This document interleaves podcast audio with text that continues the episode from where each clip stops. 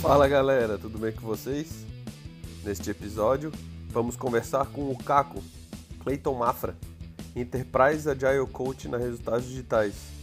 Ele vai nos dar uma aula sobre o método Kanban e algumas dicas para quem quer melhorar a gestão do trabalho. Fique ligado e não perca.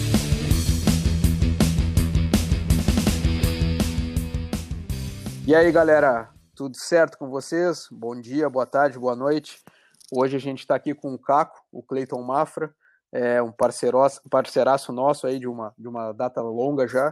Uh, o cara que é, meio que introduziu, podemos dizer assim, né, o método Kanban aqui na região de Santa Catarina, é, que trouxe alguns eventos, uh, levou para grandes corporações o, o conhecimento de, de Kanban. Uh, se apresenta aí, Caco, para quem talvez não te conheça. Beleza, bem, então, aí, primeiro, obrigado a todos aí que estão escutando, obrigado a vocês aí pelo, pelo convite, né, a Ana, Pascoal, Gui. Então, é um prazer estar aqui com vocês. Eu sou o Caco, Cleiton Mafra é meu nome, mas podem me chamar como Caco, que é o, como eu prefiro. Hoje eu atuo como Enterprise Agile Coach na Resultados Digitais, que é uma das maiores empresas de marketing digital aqui do Brasil e fica em Florianópolis, aqui em Santa Catarina, onde eu moro também. E eu tenho, né, nesse período aí, já são vários anos trabalhando com empresas de tecnologia. Passei por empresas mais normais, né, empresas startups, então transicionei nesse, nesse universo e hoje o que eu vou tentar compartilhar com vocês aí é um pouco do aprendizado, né? Eu tento sempre tirar o melhor e a gente não ir para os extremos, mas é, eu tento compartilhar esses aprendizados com a comunidade, né? Com, com quem está aí desenvolvendo a jornada. E um dos meus objetivos aqui com esse podcast é né, também devolver ao mundo aí um pouco do que o mundo me deu, né? Aprendi com muitas pessoas, com muita gente que trabalhei junto, é, então, muitos colegas aí que hoje né, são referência, hoje eu tenho o prazer de, estar no meio. E me entrei com agilidade em 2009, 2008 ali, e né, talvez muitos de vocês tenham, tenham passado por uma jornada aí nos últimos anos disso, vendo sobre jornada ágil, transformação ágil, Scrum, que são nomes aí que estão ligados ao tema agilidade. E nos últimos anos eu estava sentindo falta de algo mais pragmático e né, a, a, essência ali da agilidade vem nessa coisa da adaptação. Mas eu achei no, encontrei no método Kanban um pragmatismo legal que ajuda a tangibilizar um pouco mais né, os resultados e, e, os, e a maneira nossa de fazer a gestão do trabalho e eu tenho praticado isso nos últimos anos, né, em várias empresas de vários tamanhos. É, né, Pascoal até falou de introduzir Santa Catarina, mas acho, já tinha bastante, já tinha pessoas hum. também praticando. Acho que a gente vem e se conectou, né, com, com o pessoal e do Santa Catarina e do Brasil. E hoje eu consegui, acho que o que eu procurei assim foi desmistificar, né? Tinha muita matemática por trás, uma coisa muito complexa. E eu tentei traduzir em uma linguagem mais simples essa coisa do método Kanban e para que serve. Acho que é um pouco do que a gente vai navegar hoje aqui no podcast, tentar dar algumas respostas, né? entrar em aí algumas, às vezes algumas, alguns conflitos aí que tem, né? E eu vou tentar dar uma, algumas respostas para tentar ajudar você que talvez quer melhorar, né? O, a, a gestão do trabalho, quer achar uma maneira diferente, talvez já evoluiu um pouco e está procurando novas maneiras então, espero hoje poder dar insights práticos que eu apliquei, né, e que vão funcionar e que vão ser dicas que talvez não estão no livro, né, mas que estão na prática. É, aqui a galera. É, aqui é bola. Só, esse é, é, esse é o nosso verdade, objetivo. é, bem, é, bem, é bem essa proposta mesmo, é trazer verdades aí o que a literatura às vezes não traz. Uh, falando um pouquinho uh, sobre, uh, aproveitando o teu gancho ali de, de, de, esse pragmatismo que tu encontrou no método Kanban, nós na Platinus também a gente passou por uma transição há uns dois anos que foi realmente isso, enxergar um negócio que para nós já não estava fazendo mais sentido, trabalhar por sprints. No momento que a gente conheceu e aprofundou o estudo no método Kanban, a gente percebeu o quão, o quanto que a nossa equipe ganhou é, em questão de performance, desempenho, autonomia, porque ela começou a ser dona daquelas informações que estavam saindo daquele quadro, né? E não mais eu limitando entrega simplesmente por um compromisso uh, de duas semanas de entrega, sendo que às vezes eu entregava tarefa e não entregava uma atividade pronta, não entregava uma funcionalidade para o meu cliente. Mas enfim, dando um spoilerzinho um pouco. Uh, Caco, é, a gente passou por esse processo, mas eu gostaria de ouvir de ti. É, como que se inicia com o método Kanban? Que, que dica tu pode dar para a galera que está querendo conhecer um pouquinho mais? Como que elas podem começar com o método É, Kanban? eu gosto de, de falar primeiro como não começar, né? que o pessoal até vai, vai dar o início da jornada e e quer achar o caminho certo, né? Mas eu gosto também de dar alguns caminhos errados, né? Um dos caminhos errados é você já tentar achar o quadro perfeito, né? Já tentar achar a maneira perfeita que funciona para você, né? Tentar copiar a maneira que a empresa A ou a empresa Y funciona. É, então, o método Kanban ele é basicamente uma abordagem para a gestão de mudança e para a gestão do trabalho. Então, dentro disso, né, ele traz alguns princípios que, que eu entendo que é o que guia. Né, eu gosto dessa ideia de princípio, que é aquilo que norteia, que dá uma, uma referência para a gente. Então, basicamente, o método Kanban ele, ele são três princípios super simples para a gestão de mudança, que é comece com o que você já faz hoje. Então, não julga. É, não necessariamente porque você faz hoje e isso é ruim ou bom, né? Então ele fala, cara, começa, vamos começar com isso que a gente já está fazendo hoje, vamos concordar em buscar uma abordagem que a gente vá melhorando aos poucos, que ele chama né, de uma abordagem evolucionária, mas é vamos começar com o que a gente faz, achar os pontos de melhoria e vamos vamos melhorar e vamos também encorajar que todas as pessoas que participam é, em volta desse trabalho, seja da equipe ou da empresa, que possam também ter atos de liderança ali e fazer a melhoria. Então esse é o, são os princípios aí da gestão de mudança e o Kanban também traz alguns princípios para ele está muito orientado à entrega, né? A gente, muitos de vocês talvez tenham escutado o Kanban e sempre acabam entendendo, ah, mas o Kanban é um quadro, então, esse quadro que eu tenho aqui é o Kanban. Não, o método Kanban ele vai muito mais além, ele tem uma orientação, né? ele está muito focado a entregar o, o, que no Kanban chama de serviço, mas é basicamente é entregar aquilo que o teu cliente precisa e por isso ele foca em entender essa necessidade, né? gerenciar o trabalho. O método Kanban fala muito disso. Vamos gerenciar o trabalho e deixar as pessoas se organizar ao redor dele e deixar claras as regras do jogo né, para que a gente possa atingir os resultados do cliente, do negócio, é, e não somente entregar de qualquer jeito, mas entregar algo que de fato né, entregue a expectativa e o resultado que o cliente precisa.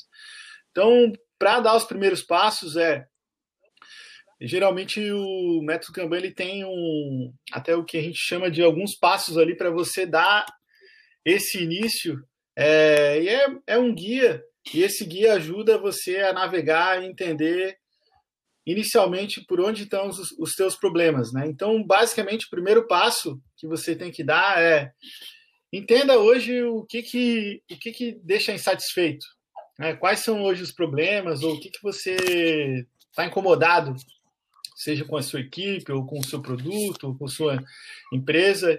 E olha essa incomodação, né, que a gente chama de insatisfação, sobre a ótica interna de quem está ali dentro, quem está trabalhando, sobre as pessoas, quem faz parte da execução, e sobre uma ótica externa também.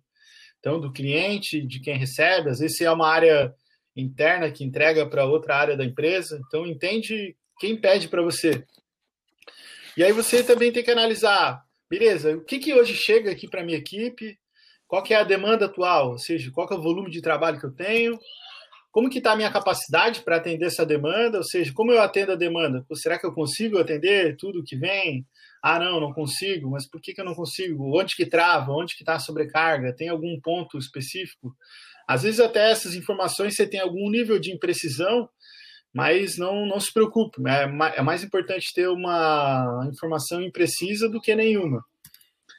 E aí depois você olha para o fluxo de trabalho que a sua equipe já funciona, então acho que a grande sacada aqui é não tentar corrigir já, é um grande erro você já de início tentar mudar o formato de trabalho. Então, quando você começa a trazer à tona, deixar visível, há uma grande tentação ali de você já arrumar, né? Não, mas já vamos fazer aqui desse jeitinho aqui que é como deveria ser. Não, traz igual, não julga.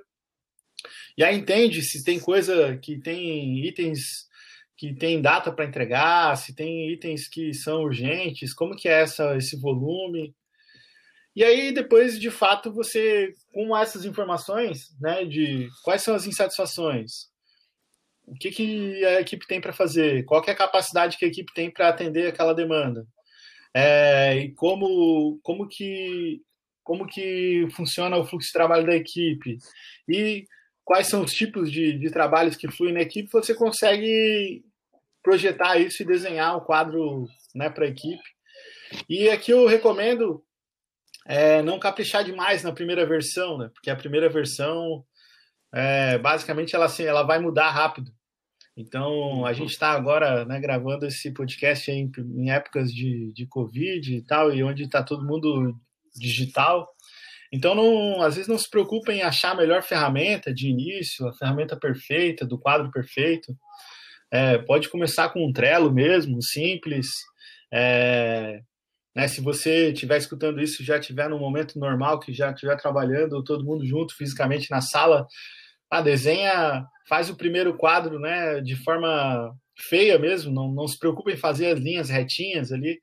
É, eu, tenho, eu vejo muito assim, às vezes você capricha demais no quadro, o pessoal vai não vai dar sugestão de melhoria ali, porque vai pensar, nossa, ele gastou tanto tempo ali fazendo aquele quadro, se eu for ali dar uma sugestão para ele mudar, ele vai ficar louco comigo, né? Mas não, é justamente é para convidar as pessoas a fazer essa, essa, essa mudança.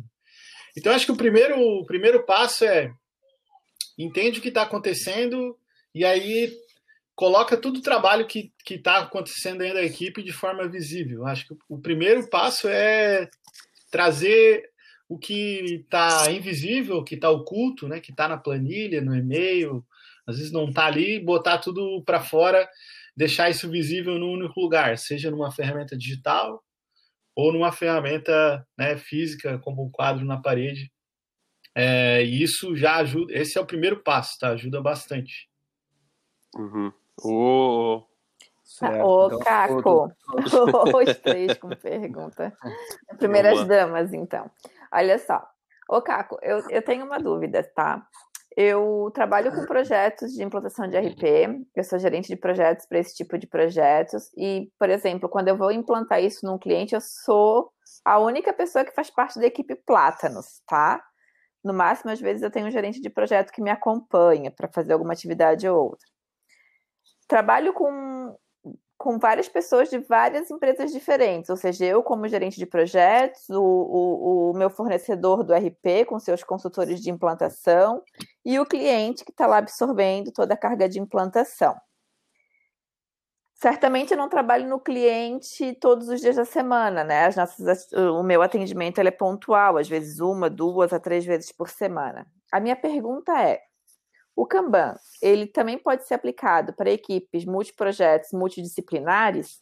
Ele, ele ajuda a, a desempenhar, a melhorar a performance dessas equipes ou não seria a ferramenta mais indicada? Ele ajuda e conhecendo um pouco da dinâmica né, de, de projetos de RP, é, né, é comum ter às vezes vários fornecedores né, trabalhando no mesmo projeto e, e que são e que são estão colaborando às vezes às vezes estão colaborando mas mesma entrega ou estão né, trabalhando em entregas diferentes é, o que o Kanban acho que ele vai ele tem duas maneiras aí que ele pode ajudar de início né? A primeira é dar uma visibilidade né, sobre é, trazer à tona um, um, nível superior até não o nível da equipe né mas um nível superior da um nível acima ali, uma camada acima da implantação do, do projeto RP, que projeto RP ele tem uma série de etapas também, né, que, que você cumpre é, e tem uma particularidade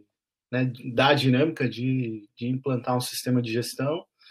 Então você pode trazer, fazer um quadro Kanban, muitas vezes não no nível da equipe inicial, você vai começar com um nível acima, aquele quadro Kanban que integra todas essas equipes, né, num, num nível, no nível das entregas das entregas e as equipes que vão estar trabalhando nisso, elas podem ou não usar o método Kanban. Então, você pode usar o método Kanban para ser o integrador ali, para dar essa visibilidade e tornar visível todo o trabalho que está acontecendo é, e, e usar como integrador dessas equipes. Então, essa é uma das maneiras que você pode usar. Aí, depois, você pode, pode também usar nas equipes que vão, né, se tiver várias equipes ou é, vários fornecedores, eles podem ou não usar o método Kanban e com certeza o método Kanban vai ajudá-los também. Então você pode usar aí em dois níveis diferentes. Né? Um vai dar uma visão mais consolidada e vai ajudar vocês a tomar decisões e entender o que está rodando tudo ao mesmo tempo, de uma forma mais macro. E o outro nível mais a nível do time vai ajudar uma gestão mais próxima ali da equipe mesmo. Show de bola. É. Certo. Ô, ô, Caco, uh, voltando um pouquinho ali a tua, a tua explanação sobre como começar com, com o método Kanban, é, a gente traz alguns insights ali, né? A primeira, a visibilidade, né? É, trazer à tona o que está acontecendo no fluxo de trabalho. Segundo é, cara, é, não faz sentido eu estar tá levando uma ferramenta se eu não tenho problema algum para resolver. Então é mostrar os problemas que eu tenho para a gente tentar discutir com a equipe, né? De uma forma colaborativamente tentar criar é, é, esse mapeamento das etapas que acontece do nosso fluxo de trabalho, para aí sim a gente tornar isso visível. Uh, acho que o, o, que o grande insight que tu nos deixa aí é isso, né? É fazer com que as pessoas identifiquem seus problemas, tragam à tona, tentem é, é, discutir sobre aquele problema e trazer uma, de uma forma visual isso, seja numa ferramenta digital ou seja numa ferramenta Exatamente. numa parede, por exemplo. Mais ou menos é, é essa é a ideia, né? E acho uh, que ah, até para a gente tentar consolidar assim, legal, né, depois de vários anos já trabalhando com isso, é, os problemas ali, as insatisfações que mais aparecem, né? E talvez quem esteja escutando a gente aí seja um gestor, um líder de uma equipe então, geralmente a dor vem no seguinte: ah, pô, a gente demora para entregar, a gente começa um monte de coisa e não termina. É, pô, o cliente, a gente está com um monte de coisa atrasada aqui e não consegue acabar, a gente não atende os prazos, ou a gente não consegue, né, não consegue ter foco, a gente tem muita coisa urgente entrando. Então, a, as insatisfações, quando vem de fora, né, quem está pedindo, seja o cliente ou uma área demandante, se você atende uma outra área, elas geralmente estão em torno disso. E quem está dentro da equipe, né, a uhum. insatisfação é, pô, a gente está sobrecarregado, estamos é, fazendo muita hora extra, estamos trabalhando demais, a gente pô, se esforça um monte, trabalha um monte, mas o resultado não aparece. É, pô, a gente está tá tudo certo aqui, temos melhor pessoa, mas o resultado não sai, o que está acontecendo? Então, esses né, são exemplos de narrativas que geralmente surgem quando a gente olha ali para a insatisfação, e isso posso garantir para vocês que né, 90% aí vai estar em torno disso. E essa primeira etapa, né, como o Pascal falou, é então vamos, vamos usar essa questão de deixar visual para esse problema de fato aparecer, e é o que eu chamo de socializar o problema, né? Todo mundo vê o problema com o mesmo olhar. Então isso é super importante. Antes de mudar, né, vamos garantir que todo mundo está vendo o mesmo problema. Certo. E uma, uma coisa que uh, a gente conversando ali foi, foi surgindo essa questão do colaborativo, né? É, a gente sabe que no Scrum existe alguns papéis. Agora vamos entrar num, numa fase de comparações aí, né? Para quem talvez não conheça mais a fundo o método Kanban. Uh, o que, que a gente tem de semelhança com o Scrum? É, existe papéis no Kanban uh, e o que, que um difere do outro? Para o pessoal que, que, que, talvez esteja querendo engatinhar e dar o próximo passo na, na sua, no, seu time aí, saindo, sair do Scrum para utilizar um Kanban. O que, que eles têm de, de Legal, acho que é uma aí? excelente pergunta é, e eu já vou de, de antemão aqui dizer que você não precisa né, odiar um para amar o outro, né? Você pode andar com os dois. É, eu mesmo já implantei Scrum em um monte de empresa e tive ótimos resultados. Né, só para dar uma contextualizada rápida, Scrum basicamente é um framework da agilidade ágil, né, que ele é um pouco mais prescritivo, então ele traz alguns papéis, traz lá o Product Owner, né, o Scrum Master, é, né, com o Scrum ficou popular né, a questão da sprint, que não necessariamente é duas semanas, mas é bem comum, né, o pessoal fazer ciclos de entrega, esses ciclos, né, que chama sprint, a cada duas semanas. Então, o Scrum popularizou a retrospectiva, a planning, né, que eu planejo, executo, depois avalio o resultado e faço uma retrospectiva. Então, o Scrum é bem prescritivo. O que é prescritivo? Ele tem essa receitinha né, de, pô, faz isso, bota esse papel, bota esse aqui. Então, se você já veio do Scrum, a primeira coisa é, pô, não, não odeie, não precisa odiar o Scrum. O Scrum te levou, vai te levar a um lugar bacana e o método Kanban vai te ajudar a ir além. Então, pegando esse específico, ah, você já está rodando Scrum há algum tempo, é, sei lá, já rodou 100 sprints, sei lá, 50 sprints, né? Já está cansado de rodar sprint e fala, nossa, é isso aqui então a vida inteira. É, o método Kanban ele vai te ajudar a dar o passo além. É, e o que, que, é esse passo além? É, é, muito comum, né? Quem trabalha com Scrum é, tem aquele um, um, quadro ali de gestão de trabalho, por exemplo, ah, a gente tem um backlog aqui, coisas para fazer, coisas que a gente está fazendo e coisas que a gente terminou. Então, a primeira, o que, o que eu recomendo, a primeira coisa que você faz quando se você está rodando Scrum é só traz o método Kanban e roda paralelo. E a primeira coisa que você vai trazer, você vai usar outra uma prática do método Kanban que é, é medir o teu fluxo de trabalho. Então as métricas né, do, do método Kanban elas vão ajudar você a entender um pouco melhor é, de como o teu fluxo está funcionando. Porque provavelmente você já está visualizando o trabalho, você já está, se você está com o Scrum, você já está fazendo retrospectiva ali para tentar melhorar, mas talvez já já chegou ali num, num platô, né? Pô, não sabe para onde ir. Então, medir. E aí que eu entendo que o Kanban, com seu pragmatismo, ajuda, ele vai te ajudar para dar o próximo passo. Né? Quando você começa a medir o tempo que os teus que a, tudo que flui dentro do tudo que passa ali pelo teu fluxo de trabalho, quanto tempo leva, você vai começar a entender melhor essa variação e aí você vai ter novos insights é, para poder melhorar. Então, basicamente, o Kanban, ele, né, na, na, sua base ali de respeitar o que você faz hoje, ele respeita os papéis existentes. Então, se você tem esses papéis, eles vão existir normalmente no método Kanban. E o que eu sempre faço é começar medindo. E aí, tornar, após medir, quais são as métricas? As métricas aqui, talvez são algumas que você já até já usa, e eu gosto de medir três coisas que são as principais. É, medir basicamente o lead time, que é quanto tempo uma coisa que você pegou para fazer, né, puxou do backlog ali para executar e você terminou, quanto tempo isso levou. É, o throughput ou a vazão, que é quantas coisas você entregou né, no período que você está medindo. Se você está rodando sprint, né, você pode calcular cada sprint, ou pode calcular semanal. E basicamente o outro outra medida é quantas quantos itens você executa ao mesmo tempo por, por cada dia, que é fazer uma gestão do trabalho em progresso.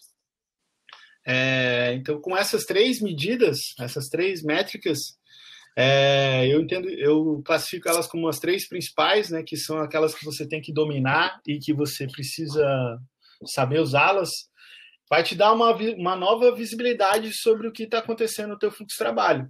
Então, por exemplo, olhando o quantidade de trabalho em progresso, talvez você vai ver que as coisas acumulam tudo no final da tua sprint, né? E aí dá aquela correria para terminar. É, medindo o lead time, é, você vai ver que pô, tem alguns itens que tem uma variação muito grande. É, medindo o throughput, é, que é a vazão, a quantas coisas você entrega, possivelmente você vai ver que pô, tem alguns períodos que tem uma grande variação, que às vezes uma semana né, flui muito bem, a outra não, ou você deixa tudo para entregar no final do sprint. É, então isso vai, vai te ajudar a ter uma visibilidade. E aí, geralmente, o, o que, que primeira coisa vai acontecer? Ele vai te dar novos insights. Então a métrica vai, ela vai revelar algo que já estava acontecendo ali, mas talvez estava, você estava já acostumado, ou nem estava mais percebendo. Então, você analisar isso, o lead time, uma forma de analisar ele é você colocar ele na linha do tempo e projetar um gráfico que a gente chama de control chart, que é basicamente botar uma bolinha, você faz um eixo X, um eixo é, vertical aqui de quantidade de dias e um eixo horizontal em, pela ordem de entrega dos itens, e aí você projeta ali quantos dias cada item levou. E aqueles que levaram mais dias, provavelmente é o que tem mais insight ali para você tirar. Então, respondo, voltando à pergunta, o que, que você faz se você está usando Scrum? Começa implementando algumas métricas e começa a analisá-las buscando principalmente os pontos mais fora, fora do comum, ou seja, os itens que mais demoraram de lead time, aquele período onde você mais acumulou trabalho em progresso. É, isso vai te ajudar a entender a dinâmica do teu trabalho e aí vai te ajudar a fazer boas perguntas. Né? E uma pergunta que eu gosto de fazer, sempre que você pega um item que demorou muito, ou que. E às vezes não é porque ele demorou muito, porque foi a culpa de alguém. Demorou muito porque demorou e ponto final. Só que depois que a gente já terminou ele, é muito mais fácil saber o que aconteceu. E aí eu gosto de fazer uma pergunta que eu chamo de pergunta mágica. Pô, beleza, galera, já aconteceu tudo aqui, demorou, agora entregando, já está funcionando e tal. Pô, e se a gente pudesse voltar lá atrás, com o conhecimento que a gente tem agora, e fazer esse mesmo trabalho aqui agora de novo, como que a gente faria? E aí a resposta dessa pergunta ela é muito valiosa, porque daí o pessoal já sabe, e geralmente o pessoal sabe o que fazer. Ah, nossa, se a gente fosse voltar agora, a gente ia, ah, a gente ia quebrar isso aqui melhor, ah, a gente ia entender um pouquinho mais antes de começar, ou a gente ia combinar melhor o jogo com a equipe tal, que a gente ficou na, na dependência deles, e aí quando precisou eles não podiam nos atender. Então vai ter muito insight. Então essa é, a, essa é o que eu recomendo. E aí você vai seguindo o Scrum e o Kanban e uma hora, uma hora ou outra você vai entendendo que você pode ir começando a deixar mais leve, né? E você talvez vai tirando algumas coisas do Scrum e vai ficando mais leve, mais fluido. Que o método Kanban ele, ele traz essa ideia de fluidez, né? Então que você não precisa ter a sprint para entregar, então que você possa entregar continuamente a todo uhum. momento.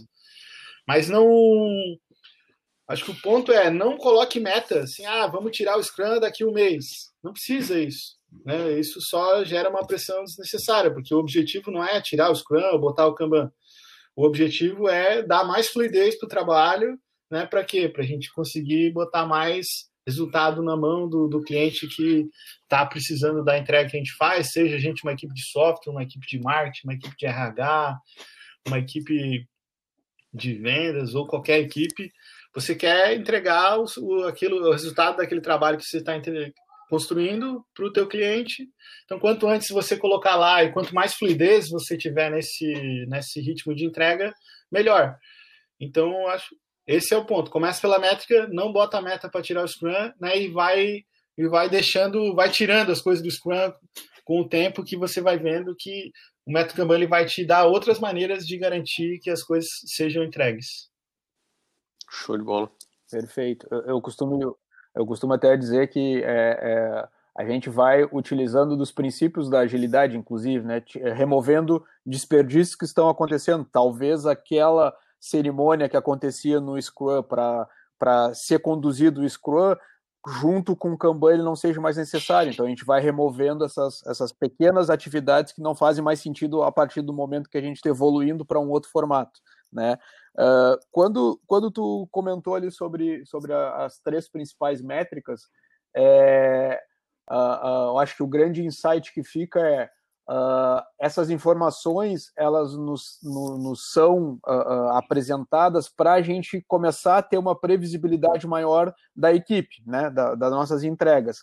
É, e aí vem aquela pergunta: estimar como que funciona essa questão? Existe a estimativa ou a gente é, é guiado pelas métricas com o método Kanban? Dá uma, uma, uma ajuda para nós aí, o Caco. É, estimar é um, é um exercício de fé, né? Mas eu, eu já eu fiz essa jornada aí, acho que dá para dar alguns passos aí pro pessoal de como fazer. Né? É, acho que que eu já fiz na vida, né? Eu já estimei em horas, já estimei em ponto, já estimei em... Estimar, basicamente, a gente olha para algo né, e diz, ah, isso vai levar X, X horas, X tempo, X dias, X... Aí, geralmente, a estimativa, por mais que a gente possa tentar trazer uma matemática por trás ali, ela é sempre um chute, né? E quanto mais a gente tem experiência, né? Quanto mais vivência, é, você acerta mais, mais próximo, né? Mas não, você nunca vai acertar. Então a estimativa, ela, acho que o primeiro ponto que eu gosto de trazer, a gente não estima para acertar, né? Mas a estimativa ela tem que servir para a gente poder tomar decisões. Eu gosto muito de usar a analogia do Waze. Então, por exemplo, vamos supor aí o Pascoal que vai, qual a cidade tu vai lá no Rio Grande do Sul, Pascoal, Bagé, não é? Bagé. Então o Pascoal vai de, de Florianópolis para Bagé, ele bota no Waze ali e vai dar X horas. Então ele sabe que normalmente, se tudo der certo, deve levar aquelas X horas, né? Mas pode ser que no meio do caminho, passando ali por Porto Alegre, dê um acidente ou alguma coisa e. e... A, a ponte do Guaíba aberta. É, pega a ponte lá e aí, sei lá, ele perde, uns, perde um tempo ali nessa jornada e o que, que acontece no meio do caminho? Pô, lá, lá em Porto Alegre, depois que ele passa desse, desse trajeto aí, ele sabe, ó, depois que eu passei aqui da ponte, é difícil acontecer alguma coisa. Então, se ele, se eu perguntar para ele quando ele vai, quando ele sair daqui de Florianópolis para chegar lá, ele vai falar, ah, X horas é, mas eu só vou saber direito mesmo lá depois que eu estiver em Porto Alegre. Aí, quando tá mais perto, né, você já andou mais da metade do caminho, aí vai ficar mais fácil de, de, de falar, não, agora já passei todos os perrengues que geralmente dá, agora daqui para frente é meio que garantido, em X horas a gente vai estar tá aí. Então a estimativa ela serve para você ter uma referência, né, para você tomar a direção, tomar a decisão e se ajustar. Então eu uso muito essa narrativa. E quando a gente olha por estimar, é, o, que eu, o que eu recomendo primeiro, né, se você está estimando em horas ou tentando acertar os pontos e e ter tá com o objetivo de acertar a estimativa, cara, já desiste, assim, porque acertar ninguém vai, nunca vai acertar. Né? Para você acertar. Senão o nome era. Senão o, o nome seria acertativa, é. né? Então a, estimativa justamente ela traz isso, é uma. A gente está estimando, não é uma certeza. Mas eu, o que eu, o que eu fiz, então, por exemplo, no, na última oportunidade que eu tive de fazer isso com umas 40 equipes e tal, numa última empresa, uma empresa anterior que eu trabalhei, o que, que a gente fez? Ah, lá também tinha essa restrição de, pô, tava estimando tudo em horas e tal, e ficava aquela cobrança. Nossa, mas aqui a gente falou que era 10 horas e deu 12. E, e aí o que eu faço geralmente nesse ponto é, vamos simplificar a estimativa. Então, ainda é uma estimativa, mas vamos tentar estimar em três tipos aqui. Tem o pequeno, o médio e o grande. E aí, uma das coisas que eu faço quando está muito preciso, assim, a galera tentando achar exatamente a hora, vamos tentar classificar aqui o que, que é algo pequeno. Então, ah, pega talvez coisas que você já entregou dentro da, da, da sua equipe ali. Ah, esses aqui são pequenos. Ah, coisas pequenos, talvez você pode usar como um lastro ali. Então, sei lá, pequenos são coisas que a gente termina em até quatro horas, por exemplo. Ah, beleza, então isso são coisas pequenas. Aí, ah, tem as coisas médias. Aqui, ah, as coisas médias são coisas que a gente entrega até dois dias. Ah, e tem as coisas grandes. Aqui, ah, as coisas grandes são coisas que a gente entrega em até, sei lá, cinco dias. E aí, o que, que eu recomendo é faz uma linha de corte e falar, ah, beleza, então esses são, esses são os tamanhos que a gente aceita. Ah, beleza. Usa como referência as métricas, você já tem o lead time, você já sabe. E aí você pode medir depois o tempo com base na. com base. Ah, essas que são pequenas aqui, realmente levou menos de um dia? Ah, não, teve umas pequenas aqui que levou quatro dias. Pô, então beleza, a gente classificou errado. É... E aí você vai calibrando. Então, o que que geralmente, o que que eu, o que que eu já fiz, né? É, Existem outras maneiras também, vou, né, lembrando que eu prometi falar coisas na prática. Então, o que que eu fiz na prática foi Vamos classificar né, em tamanhos. E aí, o que, que a gente via depois de um tempo? Pô, via que sempre as grandes, é normal, você vê que as grandes têm uma variação maior, né? As grandes, às vezes, elas são muito pequenas, são super rápidas de fazer, ou leva o dobro, o triplo do tempo. Por quê? Porque ah, quanto maior o negócio, mais é, maior a, o risco ali, a chance de a gente errar. Né? E as pequenas têm uma variação, mas está beleza. Então, o que é comum nessa jornada é você começa a estimar pelo limite. Então, assim, ah, beleza, então se é maior do que a grande aqui, pô, vamos tentar quebrar isso aqui, esse trabalho, de uma maneira que a gente possa, em vez de ser uma muito grande, a gente quebra esse trabalho em dois ou três partes aqui para a gente encaixar nesses tamanhos que a gente consegue lidar bem. É, e usa como um limite, assim. Então, ah, tipo, uma pequena é até quatro horas, uma média até dois dias. E aí você roda um tempo e depois calibra. Então, o que eu fiz, a última experiência que eu fiz com mais de 40 equipes e analisando todos os dados, o que, que eu fiz? Depois olhei quanto que era o quanto que era o, o, lastro ali que o time tinha, né? Depois a gente fez na prática, beleza, quanto que é de fato com base no lead time agora, então as médias estão nesse aqui, as P's aqui e as, e as grandes aqui. E aí a gente refez o lastro, então com base daí agora não é mais estimativa, é com base na realidade, porque a realidade está dizendo isso. Uhum. E aí, com o tempo, você vai. Os times naturalmente vão entender, ah, cara, essas grandes aqui a gente sempre erra. É... Às vezes você até deixa como grande, mas quando você vai começar, de fato, você quebra ela em itens menores para de fato executar.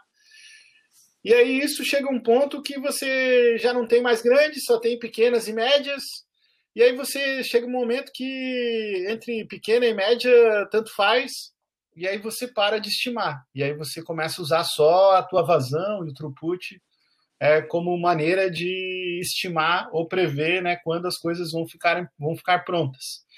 Mas o que eu vejo muito, assim, às vezes até a gente que trabalha com agilidade, com método Kanban, às vezes a gente fica meio fica fã da solução, né? Ah, pô, eu quero usar uma simulação Monte Carlo, né, para fazer a minha previsão e tal.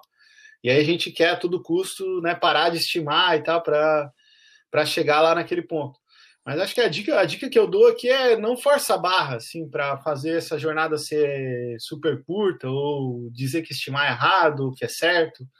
Cada um vai estar no seu momento. Então, por exemplo, numa das empresas que eu trabalhei, pô, a gente essa jornada de ir reduzindo e tirando as Gs foi em torno de seis meses, assim. Aí depois, nos próximos seis meses, já teve times que pararam de, de já calibrar, de, de dar tamanho ali para os itens de trabalho e aí começaram a estimar de uma maneira diferente. Hoje, na Resultados Digitais, que é onde eu trabalho, a gente já está bem estável, a gente não estima nem em tamanhos e tal a gente já está com. A gente usa a simulação Monte Carlo para conseguir planejar e prever, dar a previsão de quando as coisas vão ficarem prontas. Mas existe, Nossa. cada um tem a sua jornada. Então são várias maneiras. O que eu contei aqui é um pouco de se você está estimando em hora, como que você pode ir caminhando, né? Quais são os passos geralmente que você percorre para chegar numa jornada sem estimar, digamos assim, entre aspas, né? E poder estimar de uma outra maneira. É, o, até aproveitando o gancho ali que tu comentasse da, da, da previsibilidade ali de quando que vamos chegar lá, uh, esse é, é, era o nosso maior desafio antes da gente é, é implementar o método Kanban. E, e, por acaso, em uma das oportunidades, eu conheci a, a, planilha do Troy, que é onde a gente roda algumas simulações do, do, do Monte Carlo, foi através de um artigo que o Caco publicou. Então, eu acho que foi no final de 2018 ou início de 2019 que tu publicou um artigo comentando como se trabalhar com aquela planilha.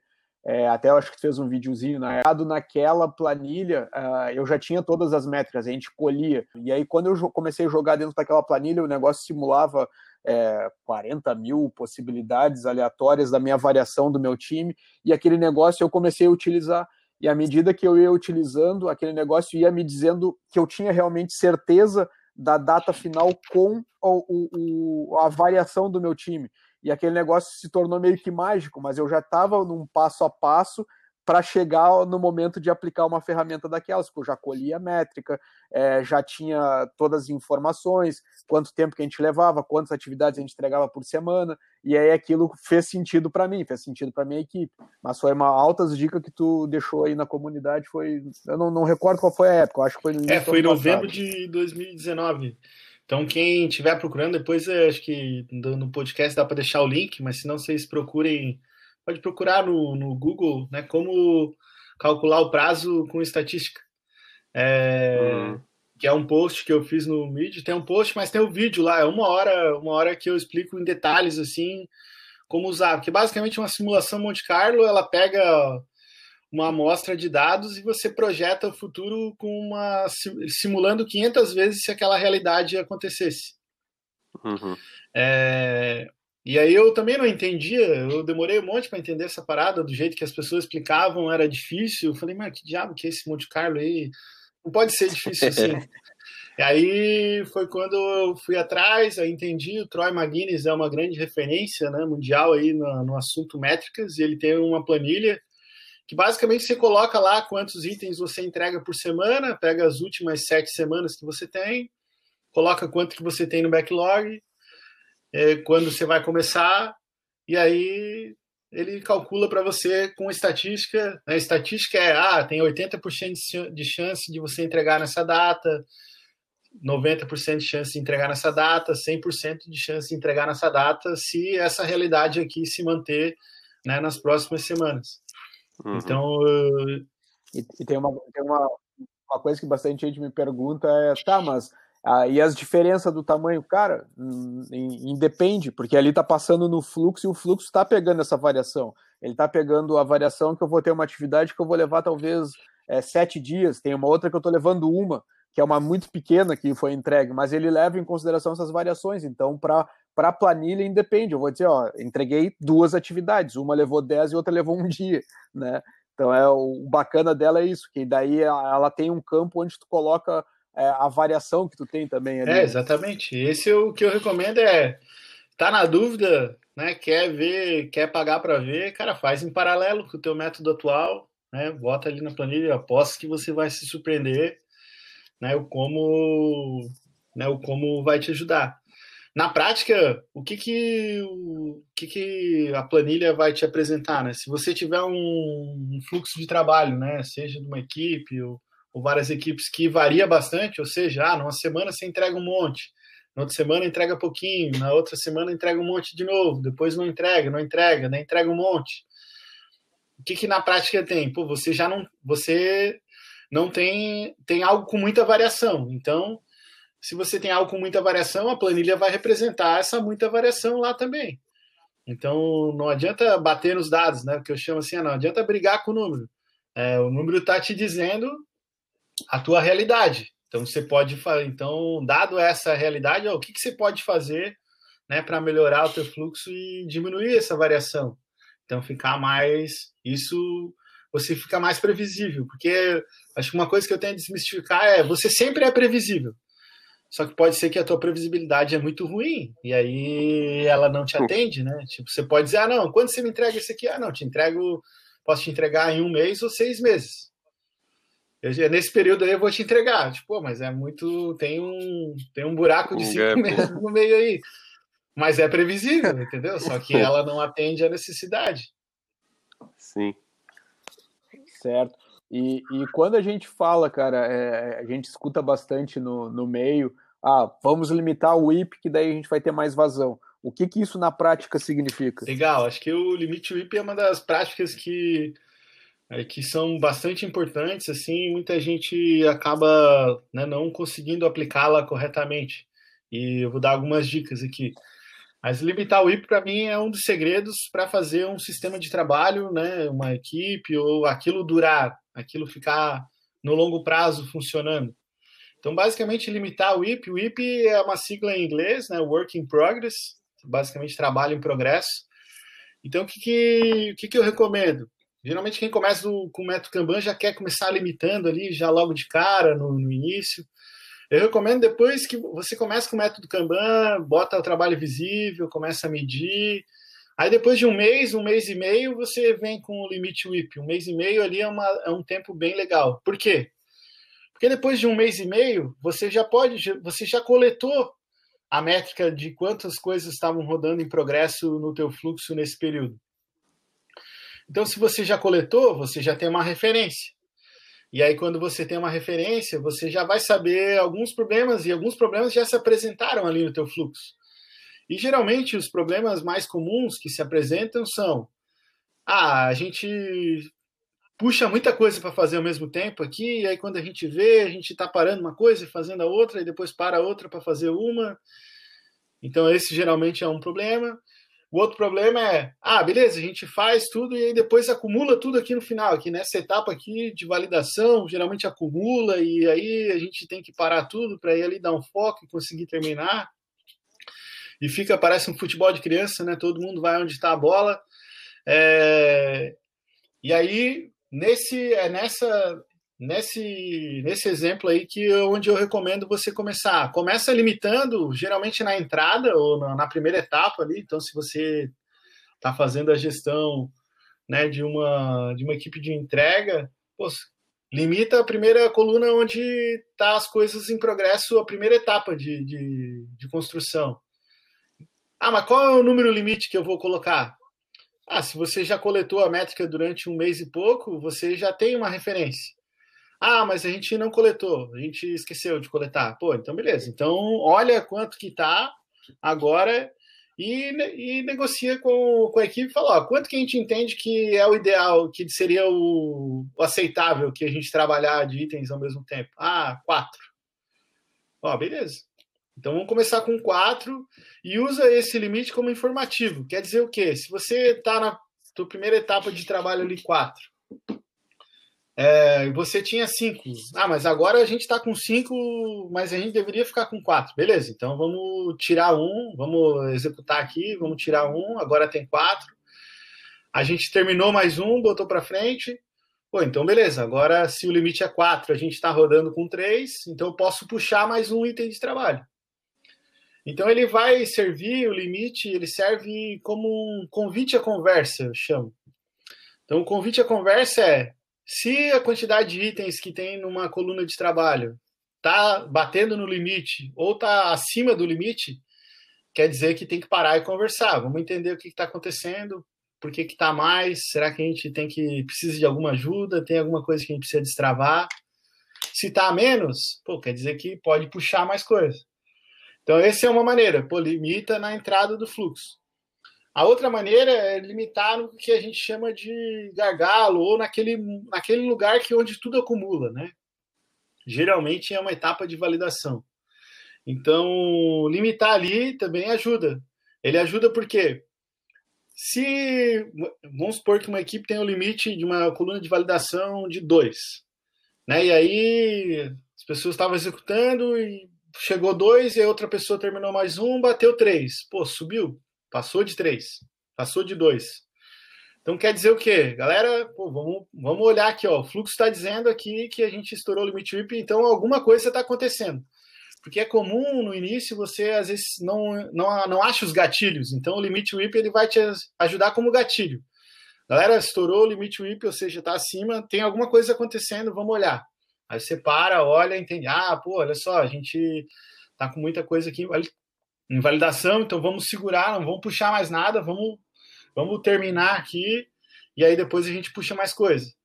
E é daí que vem até um mantra, né, que tem na, na comunidade de Kanban, que é pare de começar e comece a terminar. Então, que é uma das maneiras, né, que o Kanban olha o fluxo a gente chama de olhar ele de trás para frente, né? Tudo que está mais perto do fim, ele merece mais atenção, porque já está quase terminando. Então, uhum. inclusive, né, uma dica aí para né, quem faz a daily meeting, né, no Kanban, essa reunião diária, que todo mundo para para olhar para o quadro, é, em vez de no Scrum, né, é uma reunião, você pergunta ah, o que, que você está fazendo, né, se tem alguma coisa te impedindo, né, o que, que você fez ontem, o que você vai fazer hoje, se tem alguma coisa te impedindo, no Kanban, a gente olha para o quadro, da direita para a esquerda, e vai lendo o quadro pelos itens de trabalho. Então, é uma reunião diária, ela foca pelo quadro, olhando de trás para frente, E aí, se tem alguma coisa estourando o limite WIP ali, também já é um convite à conversa, e aí o time já consegue olhar, pô, beleza, então quem que vai parar para vir aqui ajudar, para a gente destravar isso e avançar e ter, começar a terminar é, aquilo que a gente já iniciou. Eu até. Uma, uma coisa... Por que, que a galera fala que, que não pode voltar o card no, no, no quadro? Boa, boa, boa pergunta. Não, a, a, lógica de voltar o, o card, o, o, item ali no quadro, né? Então vamos supor assim, ó, é, vou dar um exemplo, né? Esse, usando esse exemplo aí que a gente vem construindo de eu tenho algo que eu estou desenvolvendo, algo que eu estou validando e algo que eu terminei. Vamos supor que você colocou em validação e identificou problemas. Pô, legal, ó, identificamos aqui, tem algumas coisinhas para corrigir e tal. Se você volta o, o item de trabalho, ah, então vamos voltar para desenvolvimento. Fica sempre essa bola dividida, né? Tipo, ah, então agora o problema está lá com o desenvolvimento, ah, agora está a validação, é aquela batata quente. Uhum. E aí quando você vai olhar é, para o problema, a gente, você não consegue, o problema não aparece, que né? Daí um fica dizendo, um, um fica botando é o problema na, no colo do outro. Sim. É, e não voltar, ele ajuda para que o problema apareça. Então, vamos considerar nesse cenário onde algo teve muito problema, a gente até precisou refazer, por exemplo. Então, o que, que, é, que, que é a recomendação?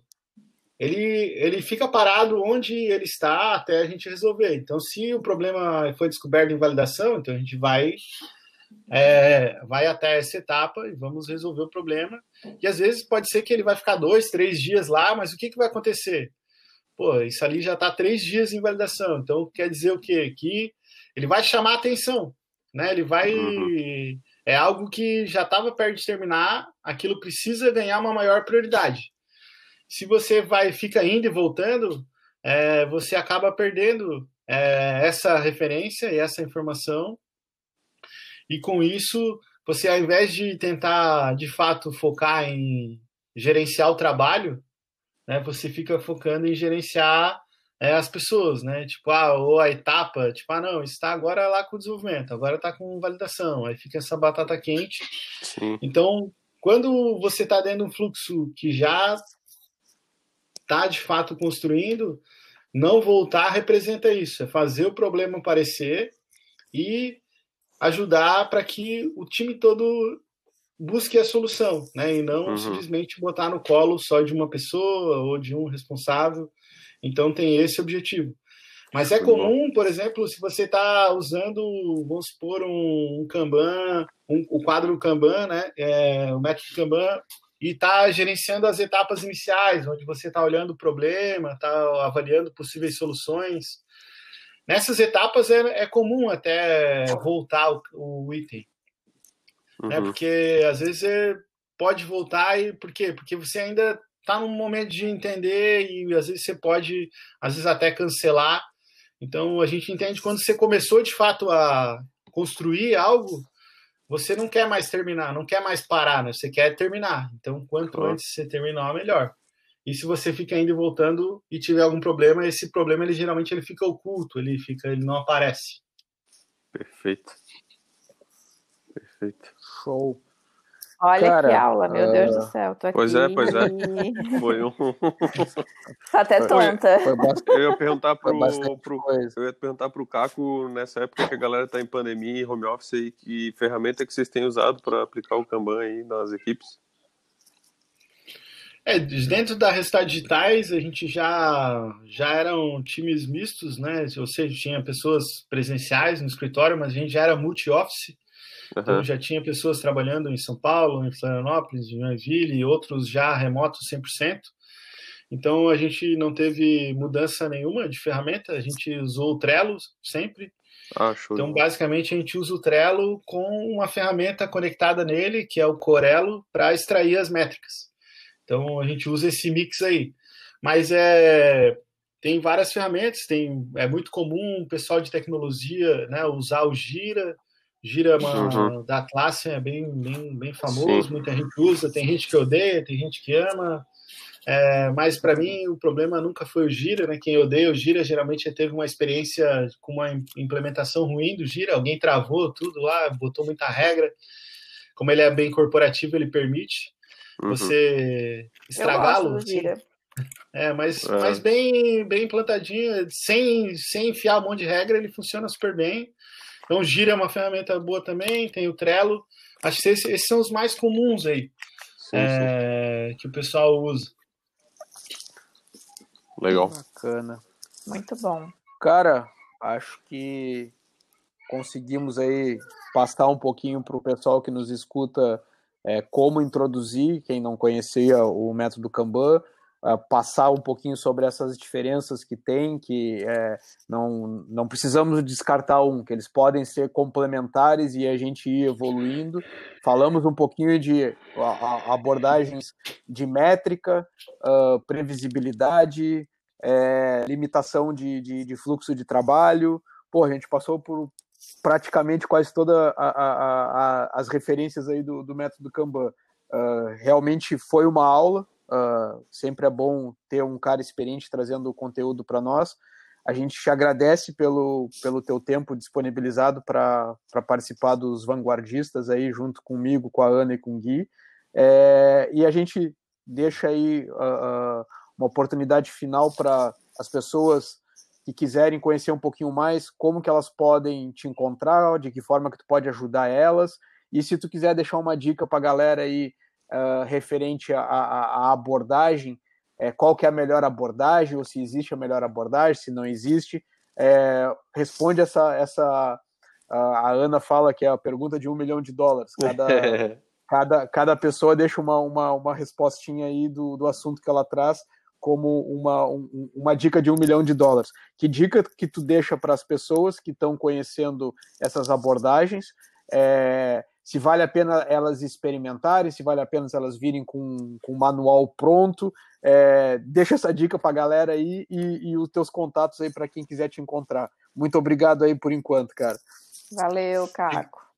Legal, acho que a dica é. Eu hoje estou muito mais tendencioso aí para soluções mais pragmáticas. Então, a dica é: se você né, gostou disso que eu falei aqui do método Kanban, é, procura conhecer um pouco mais e testa, né, bota em prática, assim como o, princípio né, que está ali no método Kanban é, começa com o que você já faz hoje. Então, coloca em prática. Eu tenho certeza que só a parte a parte inicial ali, que é a parte visual, já vai te ajudar bastante. E tenho certeza que vai trazer mais pragmatismo é, e não julga aquilo que você está fazendo hoje, né? Não, não julga que está errado, está certo. É um caminho de evolução, então experimenta, posto que você vai gostar. Vocês podem me achar no LinkedIn, que é a rede social que eu uso aí para para profissional, então eu tento compartilhar lá alguns conteúdos. É, então vocês podem procurar lá por Caco Clayton Mafra, vocês vão me achar. É, eu tenho meu Medium também, então a gente falou de alguns posts aqui. Eu queria deixar né, três posts aqui que acho que vão ser bem legais aí para você se aprofundar.